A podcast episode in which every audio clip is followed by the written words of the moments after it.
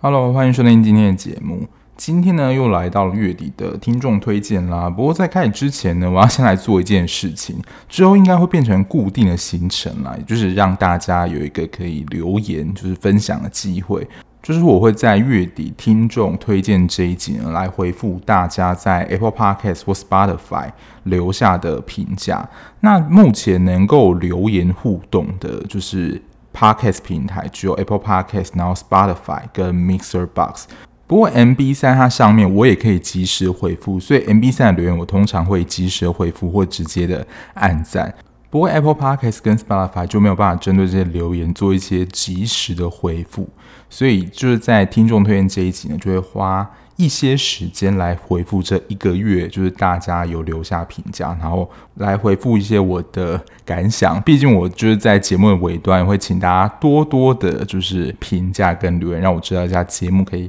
改进的方向。今天的留言都是在 Apple Podcast 上的，然后第一个呢是 Daisy，他是在六月的时候留的，所以说我应该有两个月没有回听众的留言了。他说：“小 B 的声音很好听，而且韩剧介绍也很多元，很适合剧迷睡前听，很舒压。我之前应该就有稍微聊过，就我的声音是偏催眠，而且我讲话速度是真的比较慢，所以可能真的蛮适合当做床边故事的。”不过也有发现，真的还是有一些蛮认真的听众会去听我里面讲了一些什么。我记得在蛮早的集数里面，我就跟大家反映说，是有人在认真听吗？感觉大家没有什么回复。不过真的很谢谢 Daisy 啦，愿意留下这么一长串。因为那个留言，其实你要按心就直接按就好，可是你留言你要按下面的撰写评论才可以打字，而且留这么一长串，其实也真的是很有心啦，就非常谢谢 Daisy。然后下一个是一个负评，不过看到他留下这样的评价，我想说，嗯，他应该不会再继续听下去了。他说说句说得好无趣，完全听不下去。我只能说，就是每一个人聊 podcast 的形式真的不一样。就是你要听分析的，我们有分析的，就是有台节目两个戏剧顾问，然后要听闲聊，然后简单介绍的，我觉得在。Podcast 榜上真的是还蛮多的，然后如果你只想要专听韩国的一些影视还有时事的话，就是去听 MD 加八二，他们有介绍非常多的韩剧跟时事，所以真的不用驻足在这个 Podcast 上，真的还有很多节目。然后下一个呢，也是有在更新 IG 剧账的 Weekend Coach Potato，他之前有留过就是我的出走日夜相关留言，然后他是在我们之间没有的又留了一个。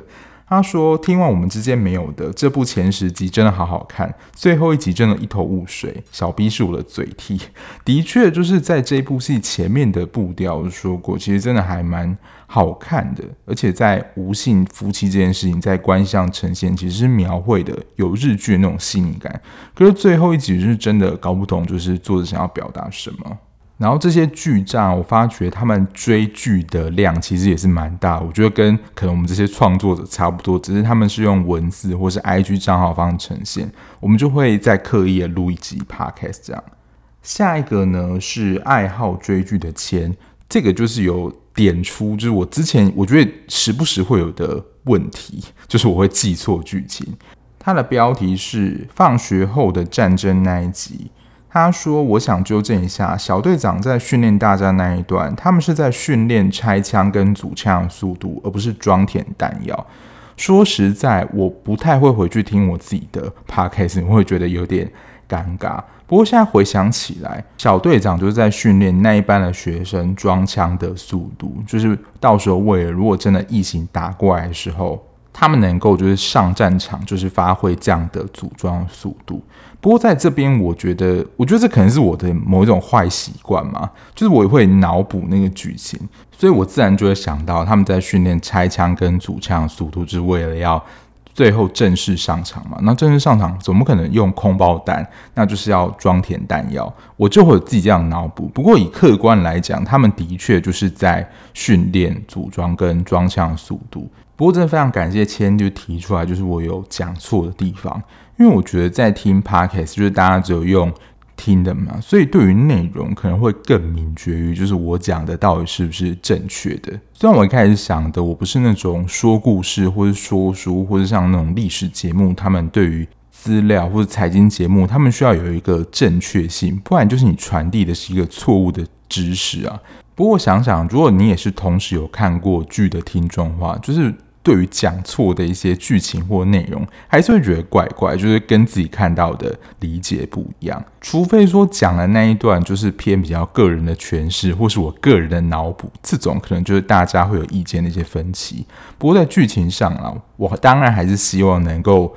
力求正确，不过有时候真的，要么就是我有时候录的时候，距离我看完剧情真的有时候过太久，所以我后来在回想的时候，可能就我们之前有提到记忆的混淆，就开始你知道脑补跟造谣，就跟一开始看到的可能不一样。第二个可能就是想的跟我讲出来不一样，就是嘴巴跟脑没有办法同时的协调。这可能我觉得可能归咎于就是当天的精神状态不好。如果是比较新的听众呢，我录音的地方是在我们家。那因为其实我的房间的外面其实就是一条街，那也没有那种隔音窗，所以只要有机车，而且没错。我家后面即使到十一点、十二点，还是会有机车或是汽车经过。只要他们驶过去，没有就是开过去，我真的就必须要停下来。所以现在大家听到半个小时的节目，我大概都要录到一个半小时左右。然后更不用说可能七八点或者九点的时候，那时候车子还非常多，所以其实根本就没办法录音。否则你们可能会听到非常多车疾驶而过的声音。所以我大概都要晚上十一点过后。才有办法开始录音，然后有时候上班回来之后，就是精神状态比较萎靡，所以就会形成脑跟嘴巴就是不协调的状况。这方面我只能说我尽力啦，但是如果真的有我说错的地方，还是希望大家能够告诉我。毕竟我觉得还是尽可能的把比较正确的，不论是知识或者剧情的内容传递给大家，会是比较好的一个做法。好的，所以如果你有什么心得想法，或我有哪里讲错地方，想要让我知道，或纯粹想要跟我分享一下剧的心得，或是跟我互动的话，可以善用就是撰写评论留言的地方，之后就会在每个月听众节目来回复大家留言啦。否则，其实我在讲剧的过程当中，感觉跟你们的互动性真的比较少一点，好像都是我自己自顾自的在讲。回到我们今天要聊的剧呢，是有利的假期。其实当初在这个月听众票选的时候，我觉得难得算是票数蛮接近的。另外一部其实是《旧案寻凶》，但《旧案寻凶》后来呢，我有看完，到最后呢，我还是来跟大家分享一下，就是这几部听众票选里面，我自己的评价是怎么样。这部有力的诈欺呢，当初是跟偶然遇见的，因为男主角都是金东旭嘛，虽然说有人打对台，金东旭自己打自己啊。然后这一部呢，女主角是由千羽熙饰演的李路亚，她是一个天才的诈欺犯。千羽熙就是之前《浪漫体质》演那个编剧家，她平常比较多也是演电影，然后算戏剧最近才有接的比较多。那一开始在看的前面几集，我觉得有点模范继承车的味道。然后他这个天才诈欺犯呢，他非常善于假扮身份，然后变装啊、变身，真的很有模范继承车的味道。不过再就是变装变身，我觉得还是李帝勋就比较厉害一点。李路牙呢，他有一个蛮惊人的能力，就是记忆力。那记忆力惊人，他小时候参加记忆比赛，然后得到奖金。我不晓得，就是年纪真的可能三四十岁的听众，在以前第四台有没有看过一个吴宗宪跟瓜哥主持一个节目，然后其中有一趴就是金库密码，它就是可能有十道密码嘛，就是左一左三右二，就这样的一个密码。那如果开启这个金库呢，就可以得到里面的钱。反正他就是发挥了他天才的记忆力，就是夺得了这个奖金。不过到后来呢，他被指控杀害了父母，而且放火烧那个房子，他坐了十五年的牢。但后来经过调查，发现凶手不是他，等于说他真的是从青少年关到就是可能二十几、快三十，甚至三十几岁。那因为这样的缘故，他的个性非常的算自我为中心吧。他就是可能别人你帮他，他会跟你说：“我又没有叫你这么做，是你自己要做的。”那金东旭呢，就是饰演一名同理心过剩的律师韩武英。同理心我们会说能够知人所感，感人所感，或因为别人的痛苦而自己感觉到很痛苦。那因为这个同理的太强烈，就是因为他太同理别人的痛苦，以至于让他自己很痛苦。因为他这样的一个算症状吧，他有去找医师进行心理治疗。在某一次的事件呢，他变成李路亚的委任律师。然后刚刚讲的就是男女主角，那这一部的男二是尹博，他在《你是我的春天》之后又跟金东旭再搭，然后同时也就是男一男二这样。他在这一部呢饰演一个保护官，就是少年犯出狱之后就会不定时的关心他目前的动向，还有有没有在接受治疗，或者有没有需要一些协助。尹博，我记得也是有演过男主角，可是不是那种，比如说十六集的大戏。他目前感觉比较多数都是演男二甚至男三的电影，好像就没有演一个就是主角的命格。目前还没有看到他比较大放异彩的，就是担任主角作品。女二呢是朴淑珍，她演的就是韩武英，她去治疗那个精神科的医师。那因为一些因素呢，就是这四个人的关系渐渐的，就是连在一起。其实从片名还看不出来这部戏到底在演什么，就是有力的假期，听起来是一个很相反的名词，刚好跟男女主角的个性一样，就是一个对比，就是两个有点算是极端。简单来说，我觉得有点像是你为了要帮助别人或是解决一个事情，进行了诈欺，就是欺骗别人这件事情。但是这个欺骗呢，是为了有一个比较好的目的或好的结果，可能是帮助那些。被诈骗集团诈骗的人，而对诈骗集团进行的诈欺，听起来是不是就跟刚刚讲的有点像是模范计程车这样的题材？那前面就大概做一个简单介绍，也算是偏无雷啦。那接下来就是会讲一下我自己看完的心得跟想法。那接下来应该就是会进到比较有雷的分享。所以如果你还没有看过这一部，然后你怕被爆雷，那你就可以先去看完再回来听。那如果你不怕被爆雷，或者是想要听完我的分享再决定要不要去看的听众呢，那就继续听下去啦。好，首先呢，其实我这一部算是有一搭没一搭的看完。我后来想想啊，就是我对于这部戏好像提不起劲的原因，我自己归纳出的原因啦，因为我觉得我算是剧。还算看得多，所以如果是太相似的题材，或是之前有聊过同一时期太多法律剧，或者同一时期太多狗血剧，同一时期太多的复仇剧，你就会感觉到有一点疲乏。然后特别又是如果太没有新意的时候，我觉得这一部呢也是有这个现象。不过会让我觉得有点落差太大，是因为它的前后题材其实就是两个不同的面向，而且我觉得没有太大关系。然后题材新鲜感算是稍微的不足，我自己还挂住说，就是真的少了一点激情啊。前面我觉得还不错，就真的有点模范计程车的味道。后面就真的是完全是一个复仇题材，而且它真的是纯复仇，没有太多的一些其他的支线。像是前面本来要走模范计程车的路线，比如说有个路人被诈骗，然后他就进去那个领域反诈骗，他一下化身警察，就是骗那个诈骗集团说我们要做搜证啊，或是我们刚接到有人报案等等，然后一下呢电话挂之后，他又变成律师，他算是声线啦，也可以就是穿梭自如。但他没有像是模范计程车那样还要深入敌。像第二季我们之前有聊过，就李立勋为了要去找出那个医院到底有什么不法的东西，他还真的变成需要被开刀的病人。还有像第一季去揭发 N 号房，他就变成那个公司的工程师。但我记得李路亚也是有算是变装潜入，比如说那个公司的其中一个领域，但他真的没有像是李立勋这样有非常完整的一个变装，还有整体的面试什么的。会拿他跟模范继承人来比较，就是正他们在算是这样子进行有力的假期这样的任务的时候，他们这也是整个团队的配置真的很像。一起去执行任务，就是他在算是小时候到青少年这段期间，跟他一起行动，就是在赤木财团底下这些所谓的赤木 Kid，就李路牙通常是这个计划执行者，然后一定要有个军师，这个军师呢，就是一定要必备就是骇客搜集资讯的技能，这一部就是李岩演的那个角色。还有呢，执行这些事件的时候，一定要帮忙 cover 人啊，就在这个事件里面，他们可能是演装成呃这个事件的呃消费者，就是不要让他单打独斗，让整个事件很奇怪，还有帮忙 cover 的辅助员，等于说有时候会成为这个里面的桩脚，就看过自然就会跟模范计程车比较。他们也是有一些蛮缜密的计划，我觉得在里面算是蛮精彩。就他们整个策划的，就是要偷张静子的那个手册，就是写有秘密的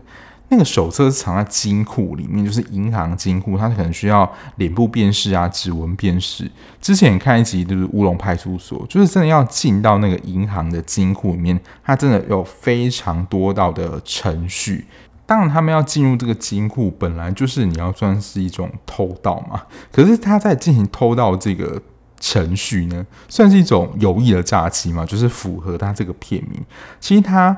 做这件事情就是要揭发，算是张静子过去做了一些肮脏事，就是要逼出这个财团的会长啊，就是这个财团会长真实身份到底是谁。然后他在里面的最主要事件呢，我记得了啦，就是有点像是直销老鼠会那样。现在这种销售，它有非常多的名词，我不晓得大家有没有听过。比如说早期的直销，然后现在还有微商、微创，其实它都是要进行产品的销售，其实都会有一环啦，是要买商品。不论是你推销给别人，甚至有些呢，他会要求你要先买产品，就是你自己要先买。我觉得现在有一些微商不错的是，就我同学有在做，他们相信自己的公司的产品是好用的，而且他们是真的乐于分享给别人。但片中这个呢，你就会感觉到是你自己要先买一堆公司的产品，而且这个产品的品质可能还很烂，所以自然你自己也觉得很烂，东西自然就卖不出去啦。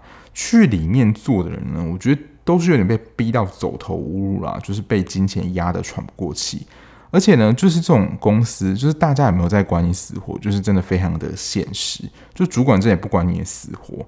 看到时候呢，根本觉得，也就是他不是在卖东西，就真的把员工当提款机啊，就是员工变成自己的下线的这种感觉。他把你拉进来之后，他就不理你了。这也是这部戏的反派会长所经营的公司，所以这部戏其实也有一点点找凶的那种结构，就是要找出这个会长是谁，因为张静子。就是一个代表，可是他在他上面呢，还有会长，算是最高权力的领导人。我跟没有看过人补充一下，这也算是他们的背景啦。就是这些刚提到的李路亚，还有他的这些伙伴们，他们都是赤木财团底下，在他们有点算是计划性的拉进来所谓赤木 Kid 的这些类型，他们真的有点像是被拉进来之后执行一些精英的训练，有点像是。之前在看《怪奇物语》，那个爸爸对那些就是几号几号他们所做的事，只是在这个赤木集团里面呢，他们就是要把这些儿童训练成精英，可能以后为他们公司所用。只是他们训练方式真的是近乎苛刻，就是可能会电击他们啊，都是这些很不人道的训练。然后直到可能他们青少年的时候，所以后段的主要剧情呢，就是当他们长大之后，他们对于自己被剥削的童年展开反击，就是他们这些赤木 Kid 呢，要对于这个赤木集团展开复仇，就很单纯的一个复仇剧。然后可能是我觉得这种题材真的太多了，之前聊过很多剧，蛮多都。这种就发现很多阴谋啊，然后就要找原本的始作俑者报复啊，这类题材就真的是蛮多的，所以我才会觉得题材的新鲜感稍显不足，然后激情感不够，就是整体的复仇过程我觉得也不够刺激，中间的过程也没有就是令人觉得很耳目一新的复仇方式，加上前面刚好说到还是有点找凶的结构。他们想要找到当初把他们聚在一起这个赤木集团的会长，这个神秘高层到底是谁？谁是会长？然后这部戏的元素就又有财团，然后加上对于会长的复仇，光用听的就觉得这个剧情的发展好像没有什么新意。然后对于最终 BOSS 这个反派呢，我觉得这个反派要么一开始他就呛明说他是反派，而且是够强的反派哦。或者是让你神不知鬼不觉，就是他看起来像个好人，可是但揭晓真面目的时候，你会觉得很惊讶，什么？嘿，怎么会是他啊？但这个最后的会长身份揭晓的时候，我觉得他的形象一开始就有点亦正亦邪，就有点搞不清楚他到底是站在哪一边。所以最后他从日记就是找出谁是会长的时候，我觉得少了一点惊喜感。可是因为其实这一部算是比较有在出现的人呢，其实你剔除过，好像也没有几个人能够当会长了。所以一开始我就有一点点，就是有点猜到可能是他，因为真的能够选的人也不多了。因为这个猜会长就跟找凶的结构是有点像的，揭晓的时候就觉得说哦是他哦。就没有什么惊喜感，他坏的形象其实也不是那么鲜明，所以整体的剧情就是给人一种不温不火的感觉。就是说戏剧提到，不论是觉得超好看，或是整体的剧情很无聊，甚至有一些你会觉得它制作没有这么精良，就是可以拿出来嘴个几句的戏剧，你都还是会觉得哦，有一些可以去讨论或是批评的点。在看的时候，其实对那个戏剧都会有一点感觉，不论是正向或是负向的。可是这部戏呢，会让我有点激不起这个火花，尤其是后半段，就是在他们要找出会长这一段，我觉得真的不至于到难看。可是你真的觉得好像真的没有刚刚讲那个激情，反而我觉得这部戏有一个你要说比较激情的火花，大概真的在中间就结束了。待会后面会提到这部戏的感觉，就真的是。我已经看到一半，然后头都洗了，就继续把它看完吧。第二个我想讲的还是会回到，就是有力的假期这个意象有点不足。就是我有时候还是会想一下，说跟这个片名到底有什么关系？就是我对应到片名刚刚讲的，就是前后两段剧情的走向变成单纯这些赤木财团的 kid，就这些饰演者啊，找会长苏牙，想要找他就是要一个解释。所以片名有力的诈欺大概就是发生在剧情的前半段嘛，后半段完全就是复仇剧的情节，跟前面主轴啊有力的诈欺，我觉得关联性真的蛮低的。我这么说，就是上礼拜介绍了恶鬼，前面虽然跟主要的恶鬼没有直接关联，可是渐渐就是带我们了解说这个世界有鬼的世界观，鬼有什么样态，鬼可以是什么样子，不会觉得你好像在看不同的影集。然后中后段要去跟会长苏牙呢，因为这些赤木 Kid 他们都是就是有通过那个算是筛检啦，他们都是很聪明的人，所以我想说他们在对抗会长的时候，可以用一些智取啊，或是特别方式来对付会长。你会觉得在这么重复的题材里面，好像能够为这个戏剧里面增加一点比较新的东西。他有一派我真的觉得。有点变成像是警匪片，可是以张力性来说，它又不能跟猎犬啊，或是以无之名这种有群戏的武打戏做比较。然后在主题有点不明确，就是有利假期这个意向不是那么明确，跟你后面要张力好像也没有那么有张力，你就觉得这部戏，嗯，当你好像在看一个，其实它这个剧情也不复杂，可是就真的没有一种新鲜感，所以就真的变得有点不上不下。当然可能、啊，我自己说，就是对于这类的题材看到有点腻，就是复仇的题材，所以真的看蛮多。可是之后我要讲一部，就是也是关于复仇，我个人是觉得非常好看。九月的时候就会跟大家聊到，然后可能就是我觉得偶尔会连续看到这种同类型的剧情，要找出就是谁是最后那个幕后组织者啊，然后财团里面的。组织结构，巴拉巴拉这些的剧情，我觉得真的都太相似了，看到真的觉得有一点，真的没有什么动力，就是一集一集的，就是把它看下去的这种感觉。好，前面我就是分享，我觉得在这整部戏的一个主体结构上，不过在这部戏里面，我觉得还是有一些议题，就是可以拿出来跟大家讨论的，因为他们这些赤木 Kid 嘛，我自己就想到。他们真的算自己的人生算是被偷走，他们经过那个筛选，然后被这样训练，中间的过程，我觉得好像他们就真的是没有感情的机器一样，没有任何的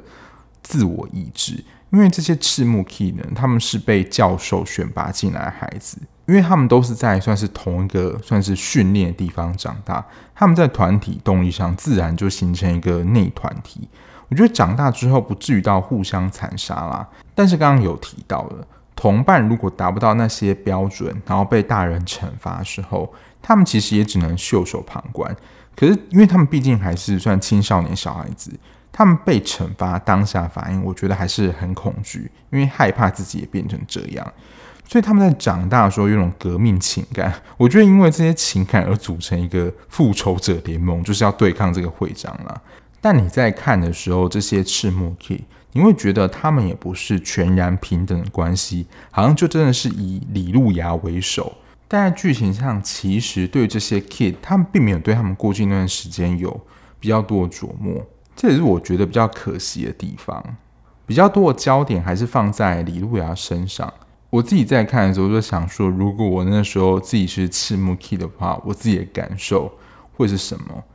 我觉得比较有提到就是毛才人，就是韩武英的医师，他过去因为他老师的关系，就是那个女二啦，参与了 Kid 的评选过程，他对这整件事感到很抱歉，是在后来他想办法弥补了这道错误，就是他的这个决定呢，让这些小朋友就是的人生就是被赤木集团带走了。不过那时候我看完这一部之后，去看那个八尺门的辩护人，可能会聊啦。不过应该会放在那是下个月的听众去票选。当时有一句话，我觉得在这种道歉，然后对方不要原谅的时候，我觉得蛮打中我的，因为那是律师嘛。然后他说，当只有被害人觉得可以结案，才可以结案。所以其实毛才也说，算是尽可能弥补过去他们对这些 kid 造成的伤害。这边提到一件事情，就是道歉了，对方就一定要接受吗？我觉得不论在现实生活当中，就我们如果诚恳的道歉，我觉得对方大部分会是接受。可是有些人想法就是，哦，我这件事我道歉喽，那好像就是对方一定要接受。好像就是真的强迫你要去接受我的这个道歉，其实他可能不是真心的。所以有时候真的不是你道了歉，这件事就结束了，就是可能被害人或这些赤木财团的小孩，他们心中的伤痕可能永远不会抹去。所以我觉得他在这边处理的还算是温柔，就是这个毛才人，他还只说他只能尽可能去弥补，他也没有要求说这些赤木 key 一定要原谅他。第二个呢，我觉得才算是比较这部戏的一个特色吧，就是角色个性。我想到就是同理心的极限到底在哪里？不知道大家有没有看过一个日本之前的一个蛮有名的节目，叫做《矛盾大对决》。它就是找到两个极端的项目对决，看看哪个会胜出。比如说，就是一定可以把任何东西都吸起来吸尘器。对抗怎么弄都弄不干净的灰尘，类似这样，然后看哪个胜利。就是如果你以对比男女主角的个性来说，李路阳他就是以自己为主，然后就是你帮他，他会回你没有要请你帮忙。我觉得这当然取决啊，他对于人的不信任。刚刚有提到这整部戏，我觉得算是一个高潮点，就是情感的高潮，还有戏精彩的高点，我觉得也在这里。是在李路亚他被带到森林里，然后找张静子要拿回那个神秘小本本的时候，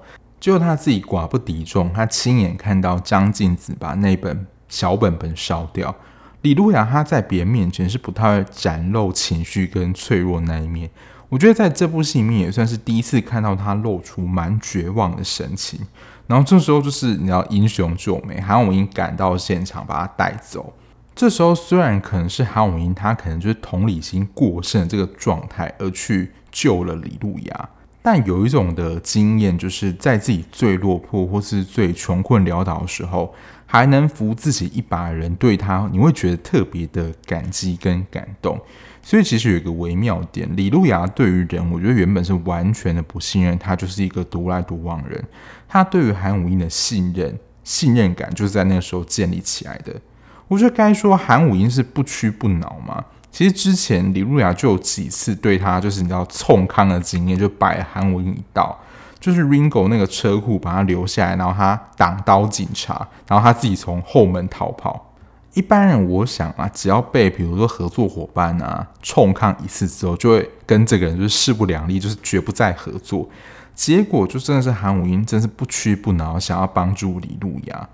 我觉得考验就是同理心的极限。第二点的，其实在前面啊就有铺陈，韩武英父亲的死亡跟赤木 K 他们以前执行任务有关。我觉得这边脑袋可能要转很多层。其实韩武英他比较能共感的是李路亚的经验，他反而第一时间了解到，就是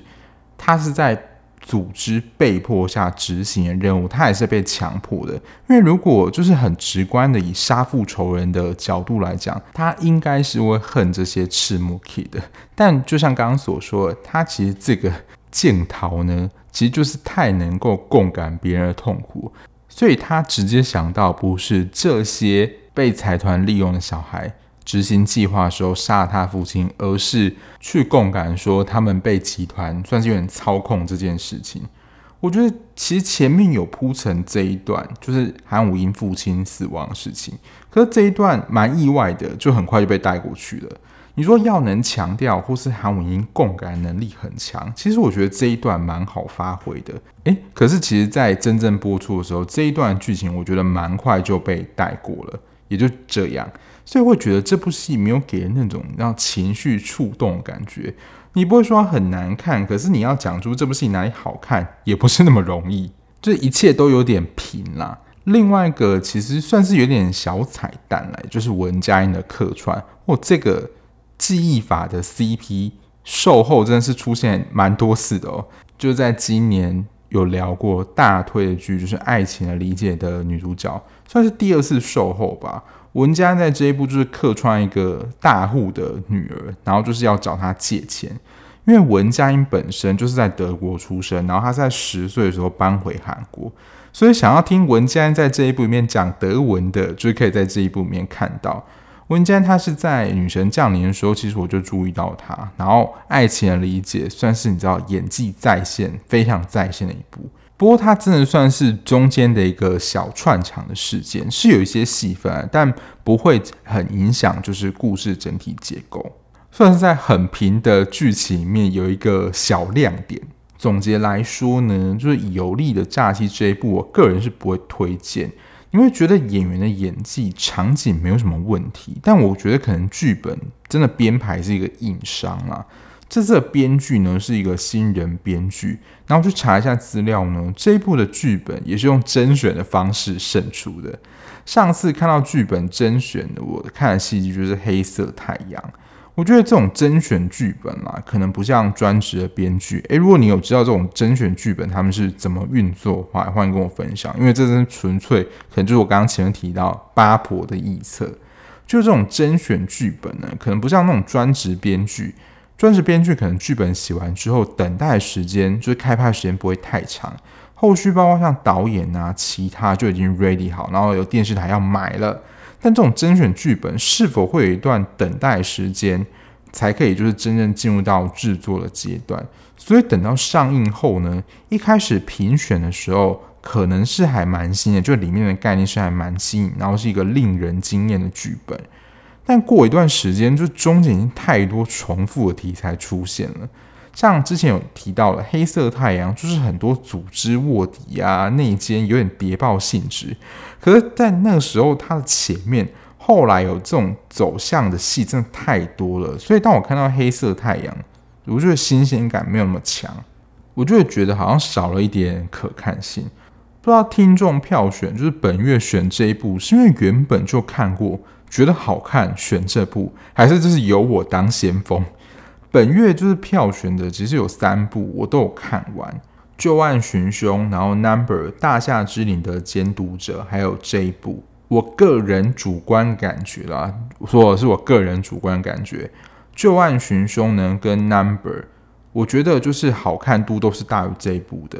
但其实这三部我觉得都是算是复仇的题材。我说到底多爱复仇？旧案寻凶，它就是有分上下两部嘛。上下两部，其实我会觉得剧情，你会突然有种有点跳到，诶，它是另外一个轴线嘛？会觉得上下两部原本它应该可能是要讲同一个故事，可你会觉得好像跳到在讲另外一个不同的故事。然后旧案寻凶也有一点就是追凶的结构，就不论是第一部跟第二部，可是它相对的张力，我觉得就算是比较强的。然后 Number 呢，那一部那个就是蛮强的反派，在一开始就蛮明确的。只是这一部当初在票选的时候，没有人投这一部。我不知道是不是就是它真的非常冷门，还是因为它的题材其实是跟会计师事务所有相关。里面的确啦，也有一些就是我觉得是蛮商用的东西，你不会真的完全听不懂，但真的还是要再想一下。不知道你没有看这部《有利的假期》的想法是怎么样呢？还是你真的觉得哪一个环节真的超好看的，我漏掉了？也希望你能够跟我分享。好啊，以上就是这一集《有利的假期》我看完的一些心得，就跟大家分享。你看完觉得超好看，因为看剧我真的讲过很多次，就是个人主观感受。就我可能觉得很难看，你也觉得很好看，这本来就是很正常的事情。所以真的，这都是我个人主观感受。好，那今天节目就到这边啦，感谢大家收听。最后，如果你还喜欢这样聊剧的 Podcast 节目的话，不论你是用任何平台收听，按下订阅键就能够比较快收到节目上架的通知喽。那如果你想要了解我一些即时追剧讯息，或是有一些剧想要跟我分享你的心得的话，在资讯的地方会有我的 IG 私讯，如果我看到的话，会尽快回复大家了，就麻烦大家追踪起来。好，那我们就下一节目再见啦，拜拜。